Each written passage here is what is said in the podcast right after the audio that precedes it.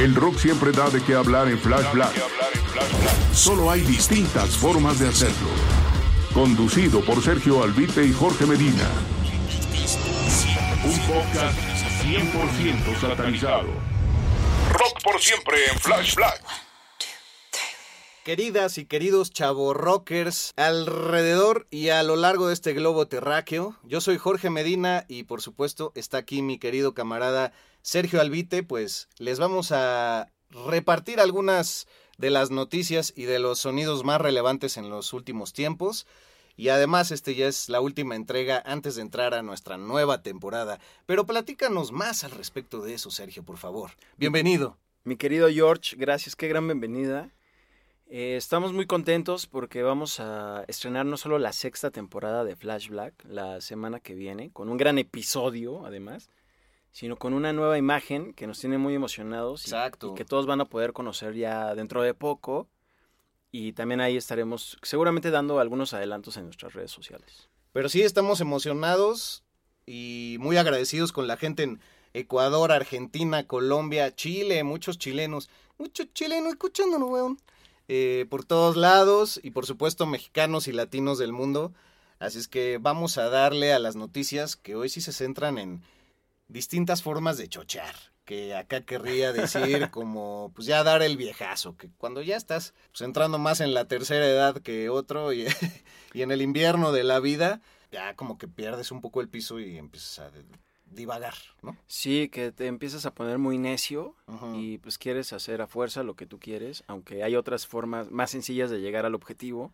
Exacto, exacto, bien definido. Insistente, controlador, Exacto. Sin aceptar la realidad, ajá. que se vale, ¿no? Que no, pues no es algo malo. Y sin conciencia de que ya incomodas a otros muchas veces. sí, a la mala. Oye, antes de entrar al chocheo, eh, recordar nuestras redes sociales, Por favor. que estamos en Instagram y Twitter como arroba flashblackpod, en TikTok como arroba flashblackpodcast, y también te encuentran en Twitter e Instagram como arroba medinaudio, Así es. y a mí en ambas redes sociales también como arroba albuitre con B chica, o V o B de vaca.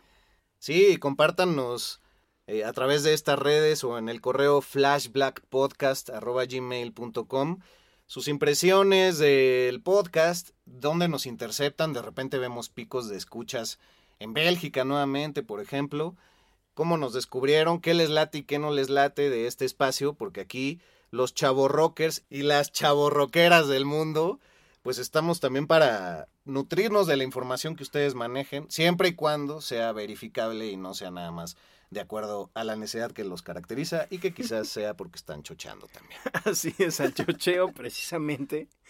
Oye, vamos a empezar con un chocheo, pues casi, bueno, aceptado. Ese creo que es un chocheo aceptado. El de Ozzy Osbourne, gran cantante, Sí. leyenda del hard rock y del rock en general. Chocheo sensato, pongamos. Ándale, sí. ¿No? Y en buena onda, ¿no? Un Buena gran chocheo, güey, sin echarle mala onda a nadie. Sí. Que recientemente, pues dio a conocer que ya de plano no va a salir de gira, que es una, un tour que viene eh, posponiendo como desde el 2020, a raíz primero de la pandemia. Ya se había dado un poco eh, por salud, pero ya en el 2020 fue evidente que por la pandemia, luego en el 2021 dijo, no, pues se va a reprogramar el tour que tengo con Judas Priest para el 2023. Llegó el 2023 y en el 2022 nos enteramos que él ya estaba padeciendo muchos dolores de espalda por ese accidente que tuvo, que también mencionamos aquí en Flash Black. Ajá, todo le dimos seguimiento aquí, hasta Sí. decíamos, ya los vamos a cansar, pero pues llegó a un puerto al final. sí.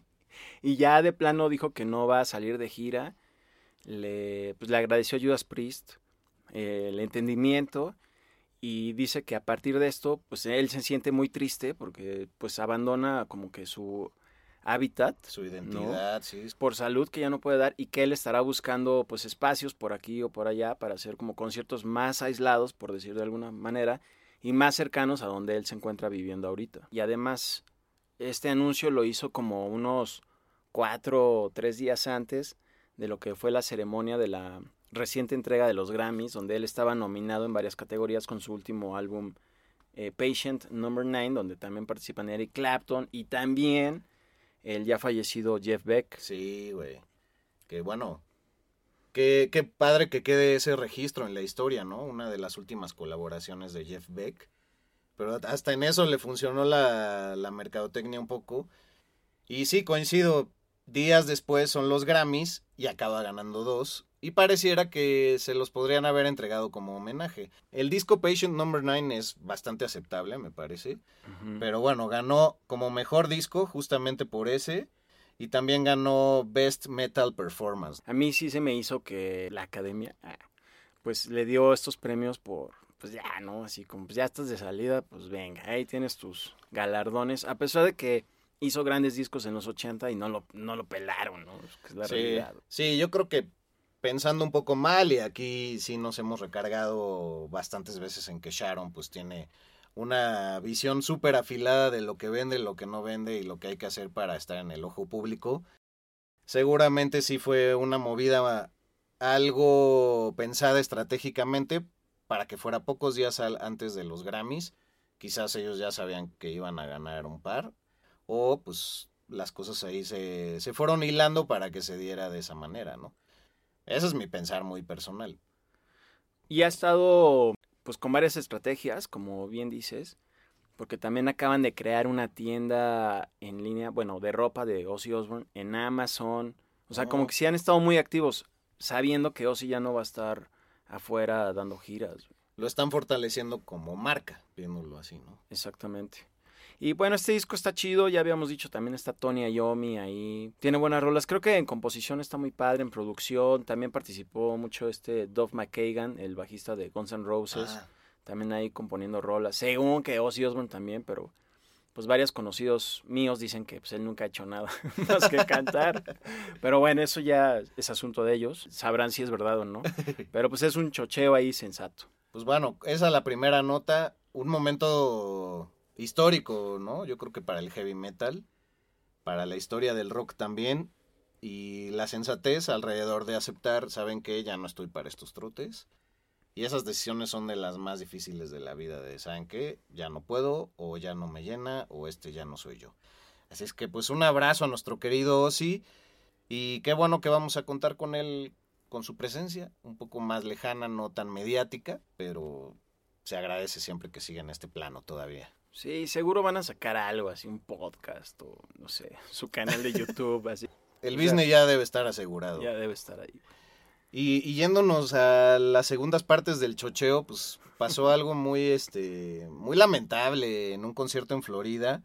Eh, Roger Daltrey, conocido por mucho tiempo por ser el vocalista de The Who, se presentó en solitario por allá y tras, güey, lo que hemos hablado aquí muchas veces también, la voz ya no le respondió, no tuvo el suficiente alcance y tal cual tuvo que decir, ¿saben qué? No voy a volver a hacerme esto a mí mismo me tengo que bajar del escenario.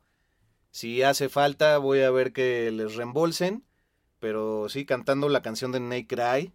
Y ya después de haber interpretado una docena de canciones previas, pues ya no llegaban. Y Simon Townshend, quien está ahí haciéndole el paro en la gira, pues cantaba ya. Pero voy a citar lo que acabó diciendo en el escenario.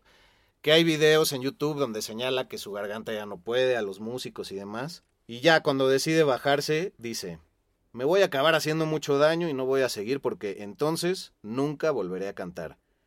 Lo siento, tendrán que pedir un reembolso, intentaré compensarlos. Lo siento muchísimo, no soy un robot y les aseguro que no soy un robot. No voy a volver a hacerme esto. Muchas gracias por venir. Y bueno, pues el público fue bastante buena onda con él, acogió cálidamente pues esa decisión. Y este hombre que ya tiene 78 años, pues parte de la controversia también es que para el verano de este año se dice que va a estar de gira ya con, bueno, con el único miembro vivo que queda de The Who, ¿no? Eh, Pete Townshend. Entonces dicen, pues si ya la voz ya no le dio, en, en- ahora sí. que en el palomazo, ¿Cómo le va a hacer? ¿cómo le va a hacer para la gira en Europa? Y en ese video que donde él dice, no, pues ya no la armo, sí tiene unos gestos de angustia que se transmiten, que sí duelen un poco. O sea, de esa frustración. De tantos años que lo estuvo haciendo y ahorita ya de plano no puede. También en el 2019, en septiembre, pasó por lo mismo. Así, justo en un concierto de The Who se le fue la voz. Ah, cierto, sí. Y lo mismo, dijo lo mismo. Oigan, pues se me fue la voz, perdón, ya. Mientras estoy en lo más alto, creo que debo retirarme. Sí se fue, ¿no? Pero bueno, pues es también el amor por lo que hace, ¿no? La pasión, güey. pues sí, de por sí, cualquier padre de familia ya entrando en su tercera edad, cuando se ve ante la decisión de jubilarse y de dejar de hacer todo lo que ha hecho y no sabe cómo echar la hueva, literalmente, güey, o madres de familia también en, en su caso, pues ahora imagínate cuando toda tu vida ha sido girar alrededor del mundo y tener 80 mil fechas y que tu voz siempre estuvo ahí para responderte. En el video que hay cantando Naked Eye, no suena desafinado ni nada, pero simplemente ya en una cuestión de alcance se ve que las cuerdas ya las tiene maltratadas o tendrá algún nodulito o no sé. Pero sí, fue triste de, de verse, como que, como que da para abajo. Pero pues es que también ya 78 años, güey. O sea, las generaciones... Por eso existe Flash Black, porque tenemos que irnos renovando y somos chavos rockers. Pero bueno, esa bandera y esa antorcha se tiene que ir pasando como en las Olimpiadas, ¿no? Y de repente, pues ya las, las grandes cacas de esos momentos, pues ya no pueden estar ahí en el escenario haciendo desfiguros, güey. Sí, y también no es algo como que hablar mal de la edad, ¿no? Porque todos vamos para allá, o sea, todos vamos a llegar a un punto en que ya no podamos hacer ciertas cosas. En mi caso es así, cuando me levanto de la cama es así de, ay, me agarro la espalda, ¿sabes? así de chispas, dormí mal. Ay, voy a salir. Ay. Ajá, y a él pues lleva muchos años trabajando con su voz y pues, la voz a lo mejor ahorita ya no da más, ¿no? Sí, que, que pasando a otro caso distinto, pues también hay que cuidar conforme uno chochea o envejece pues no volverse un cascarrabias, güey. Ya un... Yo lo hubiera hecho mejor en mis tiempos. Mira esa barda que estás poniendo sí. con la humedad. Yo le doy cuatro años. Desde ese vecino, güey, hasta ser pues ya un Roger Waters que como en el buen meme que pusimos, que Ajá. compartimos, se va transformando en un Alejandro Markovich. ¿Por qué, Sí. Sergio? ¿Por qué? Acláranos eso. Pues resulta que Roger Waters, ex integrante de Pink Floyd, banda que por cierto hizo ese gran disco que fue Dark Side of the Moon, Que cumple 50 exacto, este año. precisamente este año, pues resulta que lo volvió a grabar él solito. Bueno, o sea, no le avisó a los demás integrantes que siguen con vida de Pink Floyd que pues lo iba a hacer, ¿no? Así, me voy a grabar otra vez ese álbum, ¿no? Y dice que lo hizo por reflejar el significado de lo que fue el trabajo, o de su trabajo, porque él dice que pues eran sus rolas, era su música, y que pues quería sacar el corazón y el alma de las composiciones originales, pero a su manera, ¿no? En esta nueva producción, por decirlo así. Entre líneas diciendo, pues si había un chingón ahí era yo, ¿no? Que se me, que se me exactamente. ocurrió, que se me ocurrió la idea, como lo hubiera dicho Markovich de pues, del diablito o del nervio en el volcán. ¿no? Así, igualito como lo dices, porque dijo, soy el único que canta mis canciones en las nuevas grabaciones y no hay solos de rock and roll. Entonces eso me saca de onda porque los de David Gilmour que se aventó en el original, pues están increíbles como la de Comfortably Numb. Ajá. Es increíble esa interpretación. Entonces, eh, esto pues todavía aviva más unas declaraciones que había hecho, que lo que bien dijiste, eran sus canciones y que era, él compuso todo el disco. Entonces que pues, prácticamente pues, se va a hacer aquí lo que él quiere. Y pues ah, no dijo, no se sabe cuándo va a salir esta nueva producción. Obviamente va a tener un sonido quizá no muy orgánico, muy contemporáneo, a ver, a ver cómo suena. Lo tiene amarrado también por las giras Sí. que ha hecho dedicadas al propio disco y así, y a otras producciones de, de Pink Floyd. Pero la neta sí, el meme es de lo más ingenioso que he visto últimamente, porque pues, también Alejandro Markovich, ya, o sea, ¿cuántos años van y sigue mentando madres de Saúl Hernández, el frontman y vocalista de Caifanes, que tienen ahí grabado su reunión del 2009-2010 en el Palacio de los Deportes y que Saúl Hernández no lo ha querido sacar, que porque está ahí Markovich y que no le quiere da- dar del negocio. Pero son puras suposiciones, o sea, ya, ya si algo hace daño a la vejez es andar suponiendo. O sea, de por sí el mundo ya está jodido como para andar viendo quién más te chingó según tú. Sí, el chocheo y la necedad. y estoy seguro que también Roger Waters por ahí tiene planeado otro tour Ah, de claro. eh, The New Tour of the New Dark Side of the Moon, algo así, porque pues, ha estado realmente Ajá. viviendo de ese refrito de giras de Pink Floyd, que es la realidad, hay que decirlo. ¿no? Pues sí, pero ya igual en lugar de hacer el Wish You Were Here, que fuera un I Know You Were Here, así, como si fuera rayón del baño. Aquí, estu- aquí estuve. I was here. Porque, pues no manches. Ya, ya lo está desvirtuando, pero bueno, al señor se le respeta. Lo he podido ir a ver tres ocasiones aquí en México y ha sido alucinante. Entonces, de que tiene muy manejado todo, muy bien amarrado, sí, sabe lo que está haciendo, para nada está improvisando. Pero, pues, ya, güey, ga- gastar tu energía en corajes, tengas la edad que tengas, ah, güey, vale madre. Sí, y otro también que está pues, en el chocheo. Ah, otro, ya. Sí, un poco Así, más ah, joven. Otra extensión del, Sí, del asilo. Y que además él lleva acarreando un pleito así de décadas, que como que se ven, se encuentran, se abrazan, pero luego en- entre entrevistas dicen, no, pues es que tú te manchaste. Dave Mustaine de Megadeth, Ah, quien sabemos que pues, corrieron de Metallica, la, la historia Ajá. de que pues, era bien borrachales y acá. Entonces lanzó una declaración de que dicen, no sé por qué a Metallica le da miedo girar con nosotros Megadeth. Así como si Megadeth eh, pues metiera más gente que Metallica en sus shows, ¿no? sí, sí. Cosa que Como si fueran no. ellos los que pierden, ¿no? Sí. Sí, exacto. Ellos se la están perdiendo, que sabemos que no es así. Y bueno, también pues ahí se agarró de que pues gracias a él, pues es que Metallica pues tiene el éxito que tiene, ¿no? Porque él sabemos que compuso varias canciones del primer disco de Kill Em All, todavía en Ride the Lightning. Entonces todavía dice que gracias a él pues son quien son. Pero pues hay otro chocheo ahí. Y otra digo, llamada de Parece atención. así que llamas al asilo y ahora qué extensión. Sí. Pues acá con mi tío abuelo y ahora páseme a mi primo. ¿no? Dave Mustaine, güey. Sí, ese güey, pues también ya chocheando al máximo. Y su último disco, la verdad, sí estaba chairón, en mi humilde opinión. O sea, es malón. Pero pues ahí sigue, él tiene que seguir produciendo para salir más de gira, porque no, no hace lo de Metallica, que saca un disco como cada 10 años, y aún así tocan cada año y llenan los estadios. Sí. Es otra prueba ahí, güey. Nuevamente nos acompañó la controversia, querido amigo, pero bueno, estoy emocionado que la próxima semana ya nos vestimos todos de negro, alborotamos la cabellera en forma medio de picos, delineador aplicado un poco mal y un poco bien, pero con estilo, y delineando también la boca, porque güey, vamos a, a rescatar la historia de una grande que está en gira en este año y que me emociona que también posiblemente la voy a poder ir a ver a California, güey, gracias a, a tu importante consejo y ayuda, ¿no? No, hombre, al contrario. Pues estamos hablando de... Bueno, tú dilo, porque por favor tú vas a tener la premisa de verla en, en vivo.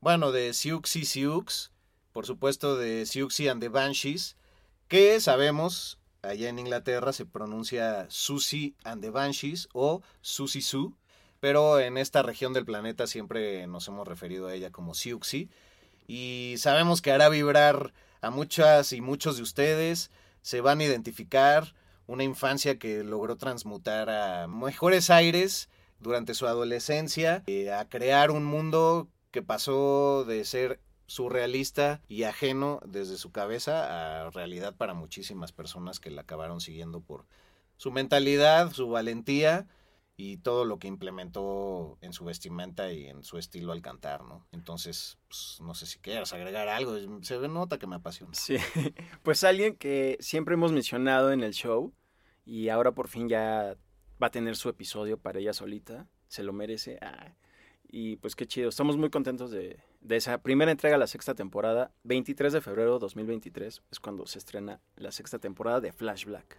Así es que ahí nos sintonizamos próximo jueves. Gracias por lo pronto por haber escuchado esta entrega. Y pues que vive el rock, ¿no? ¡Que vive el rock! Rock por siempre. Rock por siempre en Flash Black. Conducido por Sergio Albite y Jorge Medina. Flash Black. El ADN del rock está en Flash Black.